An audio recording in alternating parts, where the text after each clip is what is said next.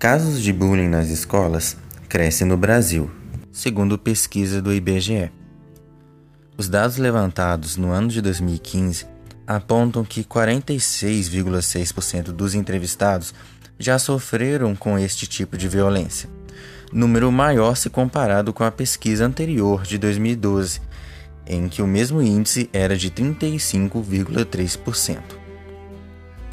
Pensando neste problema crescente de saúde pública, em especial no início da adolescência, eu, Lincoln Alves, estudante de psicologia do Centro Universitário UNA em Belo Horizonte, juntamente com meus colegas, produzimos este podcast para você, adolescente, tutor, professor da rede de ensino ou você também que conhece alguém que está sofrendo com um bullying, com o objetivo de conscientizar, sensibilizar, falar sobre formas de denúncia e também da necessidade de proteção psicológica, ou seja, naturalizar a procura por um profissional habilitado.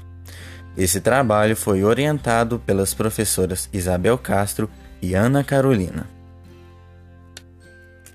Você certamente já ouviu falar sobre o bullying.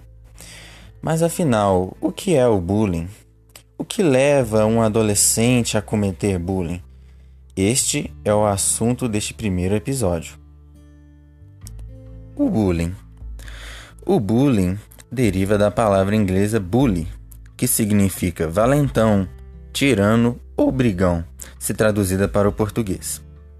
A prática do bullying acontece no mundo todo, em todas as culturas, e se caracteriza como intimidação, humilhação, perseguição, pelo ato de ridicularizar e expor a vítima de forma contínua.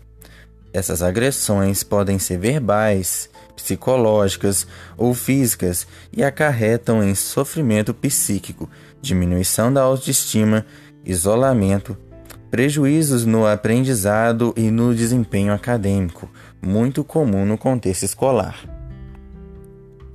Mas para compreendermos o que leva um adolescente a ser autor de bullying, precisamos entender sobre o processo de formação deste adolescente, que começa lá na sua primeira infância. O comportamento agressivo é influenciado pela genética, mas principalmente pelo contexto social em que uma criança está.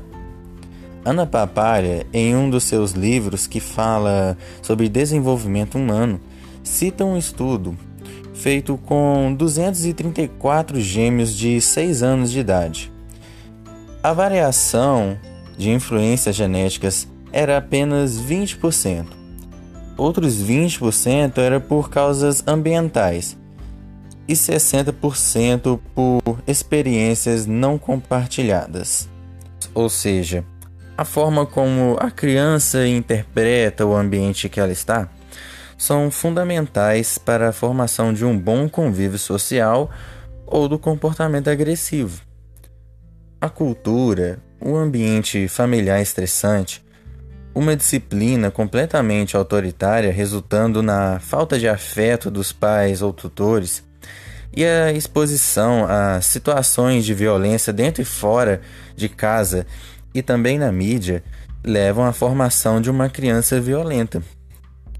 Com isso, podemos entender que o processo formativo de um adolescente intimidador ou daquele que sempre é vítima começa na primeira infância, lá no comecinho.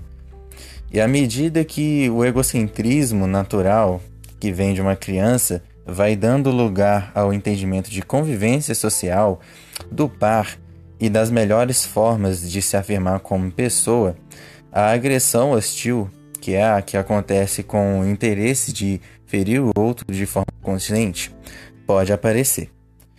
Esse comportamento intimidador pode ser proativo, ou seja, quando o autor considera a intimidação como um meio eficaz de conseguir o que quer ou de forma reativa, quando o autor age com violência se perceber que o outro fez algo para ferir ele de forma proposital. E no próximo episódio, o Tiago vai falar um pouco sobre o ambiente onde predomina o bullying e sobre métodos preventivos contra essa violência. Não perca esse próximo episódio. Até lá!